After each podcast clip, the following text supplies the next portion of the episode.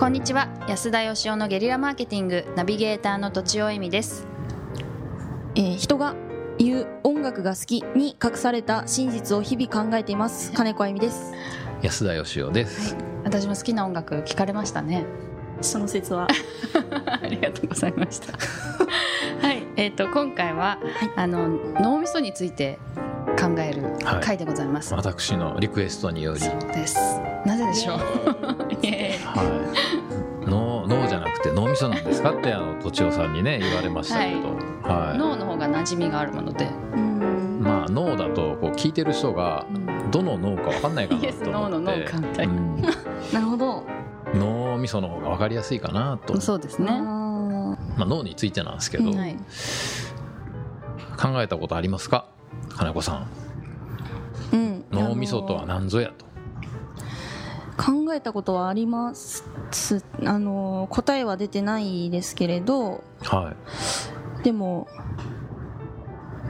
なんかやっぱ考えたことあります。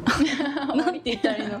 あの、まあ、さっきも言ってましたけど、はい。あの人は考える時脳みそで考えるんじゃなくて腸で考えるんだっていう本があってるらしいですね、うん、なんかそういう本を読んだりとか、うん。あとはなんかその結局心は脳にあるんじゃなくあ違う違う違う違うえー、と心は心臓じゃなくて脳にあるんだ。あ違うなどっちだっけな。ちょっと先進めてもらっていいですか？はい。すいません、まあ、真実がどうかっていうことは分かんないんですけど、はいまあでもその脳みそについて考えるときに、まあ、僕は難しいと思うのは脳みそで考えないといけないんでうん。腸で考えるっていう手もあるんでしょうけど、はい、難しいなと思うのと、うん。僕はやっぱりその脳みそとどう付き合うかっていうねはい。自分の脳みそですよ、はい脳に対して自分が脳を支配するのか脳に支配されるのかで人生が大きく変わるっていうえ？持論を持ってまして。自分が支配することなんてできるんですか、うん。脳なのに。自分の脳なのに、は脳なのに、い、なんか例えばね脳ってやっぱ肉体の一部じゃないですかはい。うん、言ったらその胃はなんか食べたものを消化するところで、脳は何かっていうと情報を蓄えといたりとか、はい。うん計算したりとかっていう、うんまあ、そういうなんか計算と記憶の臓器。はい。肉体の一部じゃないですか。肉体の一部のくせに脳だけはですね結構わがままな意思を持っているんじゃないかという気がするんですね。なわがまま。例えばその麻薬とかなんかそうですけど、はい。体に悪いじゃないですか。はあとタバコとかいはあー酒とか、食い過ぎとか暴飲暴食とかも、体は悲鳴上げてると思うんですね、だけど脳みそがすごい快楽っていうか気持ちいいんで、この脳みそくんがですね、うん。あの他の体のいろんな部位に迷惑かけながら、うん。自分の気持ちよさを優先してるんだと思うんですね。だからなんか食べたい時とかっていうのは、脳みその誘惑に負けてるわけでその時にやっぱほんとさっきの腸の話ありましたけど、うん。その脳以外の体全体の欲求っていうかそういうのを考えていや俺はこの脳に騙されないぞと。それそうじゃないといかにも自分が欲してるっていう脳みそが欲してるのに自分が操られてるだけなのにはい。自分が欲してるっていう風にですねその完全に脳に支配されちゃってんじゃないのかなっていう。あそれ？そういうことですか？脳イコールホルモンみたいなイメージですね今の話だと。ホルモンなんですかね？何かよくわかんないですけど。アドレナリンとかはいエンドルフィンとかなんでしょう？報酬系みたいな。あもう集計まあ うん。何をもってそうなってるのかわかんないですけど、はい。まあ、僕はだからその脳みそはその本来の自分の行くべき方向性っていうか正解じゃない答えを嘘ついて計算してなんか出してくる結構ずる賢いやつだっていう感じがすごくするんですよ。なんそれとはそのずる賢いやつとは別に俺は別のところにいるんだっていう考えのもとですよね。そうなんですよ。だからの自分の脳みそなんですけどこれはあくまでもその思考をするための道具に過ぎないんで、うんううんさっきの腸で考えるっていうのは僕はある意味正しいと思ってて、まあ、腸なのか胃袋なのかうん。心なのか分かんないけど脳みそからちょっと離れたところでやっぱ考えるっていうパソコンで答えになんか求めて検索したら答え出てくるじゃないですか、うん。でもそれイコール答えじゃなくってそれはヒントであってでじゃあこのパソコンからこういう答え出てきたけど俺はどういう答えを出そうかっていうことをやっぱ自分で考えないといけないと思うんですけどうん。それと一緒でうん。やっぱ脳みそって結局はそういうホルモンか何か分かりませんが、はい。そういうものによって反応して答え出してるだけなんでうん。それが自分の出すべき答えかどうかっていうことは距離を置いて考えないといかんなっていうのが自分は脳にあらずみたいなことですか？自分自身は脳にないという結構ね脳ににかぶらせて生きてる人多いと思うんですよ。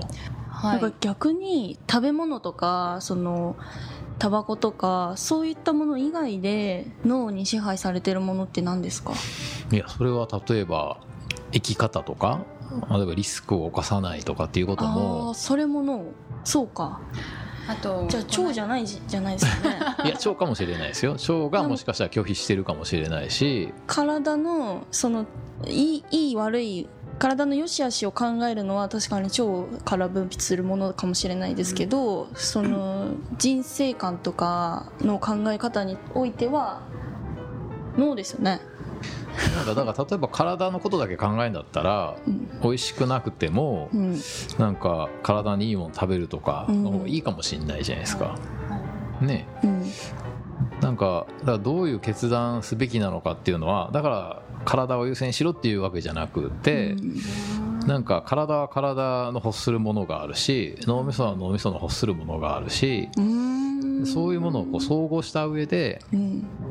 ちょっと離れたところでジャッジするっていう習慣をつけた方がいいんじゃないのかなっていうことですね。はいはい、私それとはまたちょっと別のことをか考えてたんですけど、はい。前に懇親会を私たちやった時にですね話話したような気がするんですけど、うんは子供を育てるとオキシトシンが出る。オキシトシン。オキシトシンが出るらしい、うん。そしてあの恋愛あのしてる人にも出るらしい、で私はもうオキシトシンが出る体になってしまったので、うん。他人の子供を見てもめちゃめちゃ出るんです、素晴らしい。うんうんうん。でそれって多分うん。めちゃくちゃ面倒くさい子育てをうん。やるための、うんやるために脳がやってるんじゃないでしょうかね。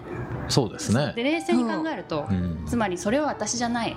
うん。そんな脳に支配されないって冷静に考えちゃうとうん。多分子育てなんてすごくやってられないんですよ。うん。だけどわ。そこにもう報酬系にバーッと支配されてうん可愛いからもうこの子の世話をしちゃうわっていうことがあるからうん。やっぱ生きていけるっていう面もあるのかななんて。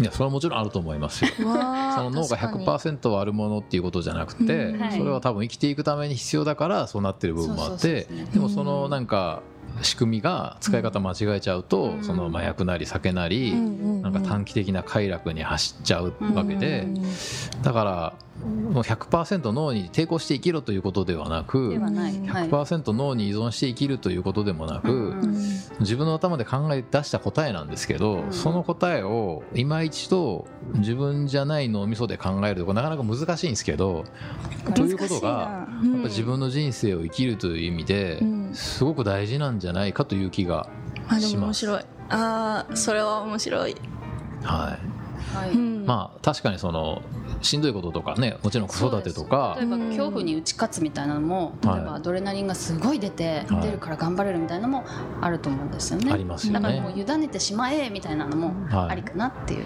まあそれもありだと思いますね。はいまあ人の生き方だと思うんで、僕はやっぱりしんどくてもなんか面倒くさくてもやっぱり100%そうのなんか摂理にホルモンに頼らずにですね、冷静に。やっぱりそうじゃない自分を持っていたいっていううんそれがなんか支配的に生きるっていうことなんじゃなかろうかっていう気うがちょっと面倒くさい話でしたい。いやそのアドレナリンっていう意味では私高所恐怖症であのジェットコースターとか先端もダメですけど ジェットコースター乗れないんですよ。はい。はだなんですけどその一旦心を無にして脳にこれは乗れないって自分は考えてるけど乗れるんじゃないかってやった時に乗れたら支配ができてるってことですよね。い いやそういうんでもないんですよ。違った、なんて言うんでしょう。こう自分で考え出して一生懸命考えて、うん。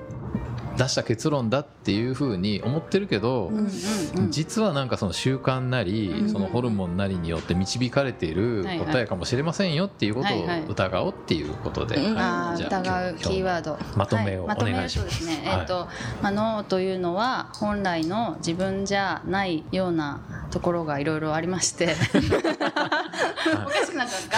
そういうものに、まあ、感情的なものですかね。ホルモンとかに、えー、と流されたくはないという生き方もあるしうん。流されてしまえという生き方もあるし、まあ、ケースバイケースで。自分の脳が出した答えだけどそれは100%自分の答えじゃないかもしれないっていうこと、そうですね。はい。すいません。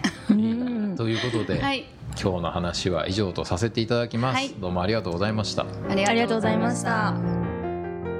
本日も番組をお聞きいただいてありがとうございます。番組への質問ご意見はブランドファーマーズインクのホームページからお問い合わせください。またポッドキャスト番組を自分もやってみたいという方は podcastproduce.com からお問い合わせください。来週もお楽しみに